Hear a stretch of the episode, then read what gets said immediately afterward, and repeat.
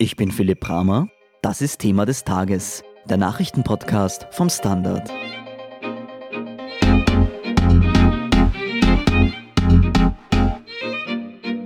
Schulen und Kindergärten waren jetzt wochenlang geschlossen.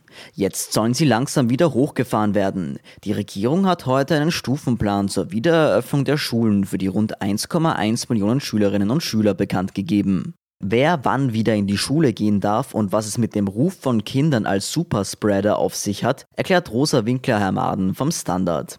Rosa, wann dürfen denn die Kinder wieder in die Schule? Ja, heute hat die lang ersehnte Pressekonferenz vom Bildungsminister Heinz Fassmann stattgefunden und er hat einen Etappenplan präsentiert. Also was wir bereits wussten, war, dass die Matura-Klassen ab Mai auf ihre Abschlussprüfungen vorbereitet werden und selbes gilt für die Abschlussklassen der berufsbildenden mittleren Schulen und auch für die Lehrlinge im letzten Berufsschuljahr. Und die nächste Etappe, die jetzt heute präsentiert wurde, die ist dann am 18. Mai. Da kommen die Pflichtschulkinder zum Zug, also Volksschüler, Mittelschüler und Gymnasium-Unterstufen. Und die dritte Etappe, die ist dann nach Pfingsten und da sollen dann auch die Oberstufenschüler zum Zug kommen, ebenso wie die Besucher von Berufsschulen und polytechnischen Schulen. Wird es in den Schulen bestimmte Hygienebestimmungen geben? Ja, der Fassmann hat heute versichert, dass genug Desinfektionsmittel eingekauft wurden. Die Kinder sollen auch am Weg zur Schule Masken tragen. Da bewegen sie sich ja zum Teil in den öffentlichen Verkehrsmitteln oder im öffentlichen Raum. Im Unterricht wird das Tragen der Masken keine Pflicht sein. Das heißt, wenn sie dann am Platz sind, da werden sie sich dann der Maske sozusagen entledigen können. Und in der Pause sollen Kinder ab 10, also Kinder, die älter als 10 Jahre sind, Masken sehr wohl tragen. Das heißt, der Abstand in den Klassen muss aber gewährleistet sein. Genau, die Gruppen werden geteilt. Das heißt, jedes Kind hat Platz auf einem eigenen Tisch. Die Gruppen werden geteilt, heißt, dass nur ein Dutzend Schüler gleichzeitig in den Klassenräumen sein sollen. Es wird einen Schichtbetrieb geben. Die eine Gruppe wird von Montag bis Mittwoch unterrichtet, die andere von Donnerstag bis Freitag und das wird wochenweise gewechselt.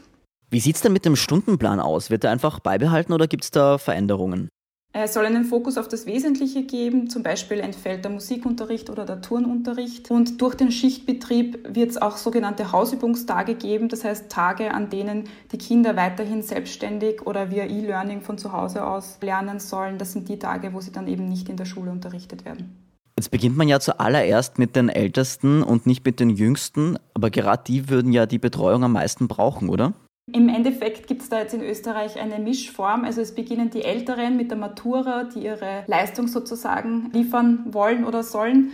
Und dann allerdings die Volksschule und zum Schluss erst wieder die Älteren. Die Kleinen werden in der ganzen Debatte sehr oft überhaupt vergessen, also zu den Kindergärten und wie dort die Betreuungssituation ist, wird seitens der Bundesregierung oft nicht so weit in die Tiefe gegangen. Das liegt auch daran, dass das Ländersache ist in Österreich, beziehungsweise Gemeindesache.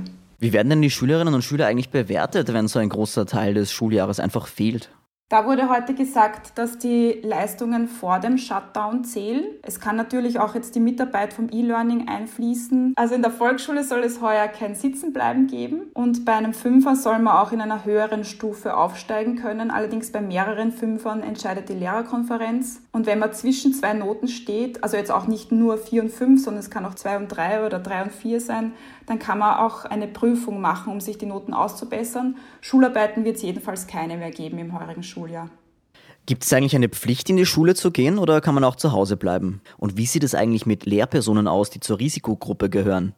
Also Eltern, die ihre Kinder beispielsweise noch nicht in die Schule geben wollen, weil sie eben Angst vor dem Coronavirus haben, da reicht ein Anruf in der Direktion und man kann sein Kind abmelden, ohne dass das weitere Konsequenzen hat. Man muss auch kein Attest erbringen. Bei den Lehrern ist es so, dass sie ein ärztliches Attest bringen sollen, wenn sie Teil der Risikogruppe sind. Die sollen dann auch für E-Learning zur Verfügung stehen, wenn sie von zu Hause aus dann arbeiten.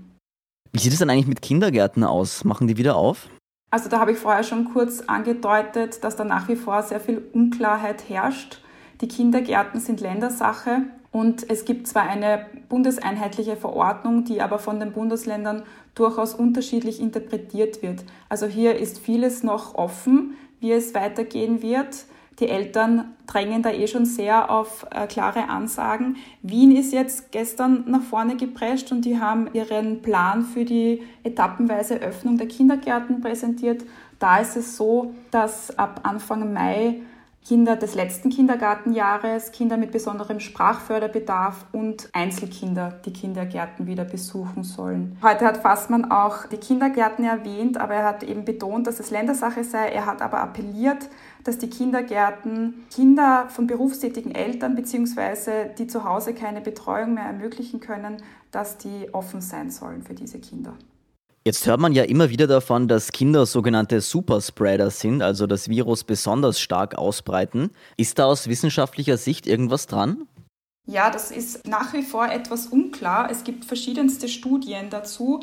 Fest steht mal, das hat man von Anfang an schon gehört, dass die Kinder geringere Symptome entwickeln. Aber die Frage ist halt, ob sie trotz der geringeren Symptome das weitergeben können. Und es gibt jetzt vermehrt Studien, die sagen, dass dem nicht so ist. Also dass das nicht solche Virenschleudern sozusagen sind, diese Kindergruppen. Aber wie gesagt, da gibt es halt nach wie vor aktuelle Forschungen und da hat man noch keine endgültige Antwort darauf. Jetzt steht ja in einem großen Teil der Welt das öffentliche Leben still. Wie sieht es denn in anderen Ländern aus, was die Öffnung von Schulen und Kindergärten betrifft?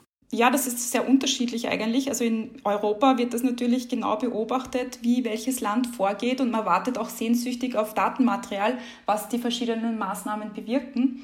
In Dänemark zum Beispiel hat im Gegensatz zu Österreich nach Ostern nicht der Handel aufgesperrt, sondern die Kinderkrippen für die allerkleinsten Kinder.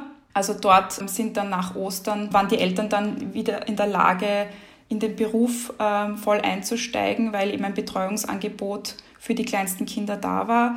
Andere Länder haben die Schulen nie richtig zugesperrt, zum Beispiel Schweden oder Island, die haben immer Betreuungsangebote für die ganz Kleinen auch in stärkerem Ausmaß als in Österreich gehabt.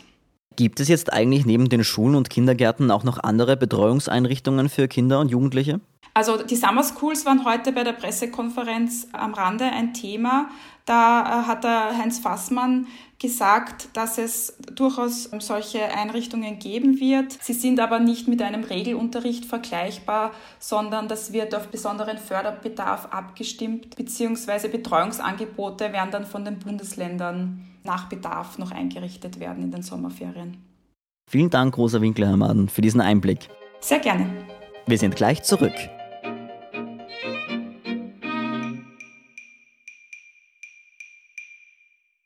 Guten Tag, mein Name ist Oskar Bronner.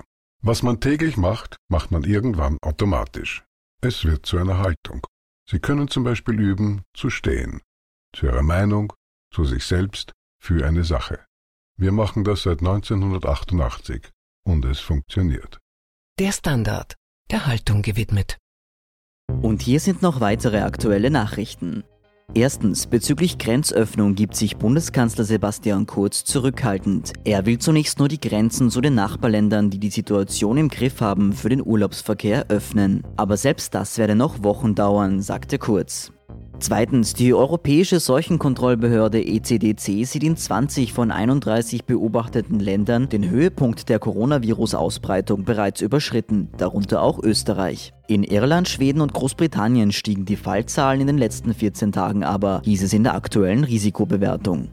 Drittens, am 6. Mai wird die SPÖ wissen, ob sie weiterhin von Pamela Rendi-Wagner angeführt wird. Die SPÖ-Chefin hat den Parteimitgliedern ja die Vertrauensfrage gestellt. Die Befragung ist bereits abgeschlossen, die Auszählung ruht aber wegen der Corona-Krise. Und viertens, tausende Menschen in Österreich haben am Freitag am 5. globalen Klimastreik teilgenommen. Natürlich nur virtuell. Die Online-Demonstrationen standen unter dem Motto Gemeinsam schaffen wir jede Krise.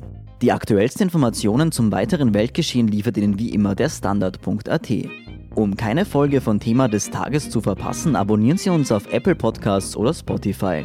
Unterstützen können Sie uns mit einer 5-Sterne-Bewertung und vor allem, indem Sie für den Standard zahlen. Alle Infos dazu finden Sie auf abo.derstandard.at und dst.at/supporter. Ein großes Dankeschön an dieser Stelle auch von meiner Seite. Ich bin Philipp Bramer, Baba und bis zum nächsten Mal.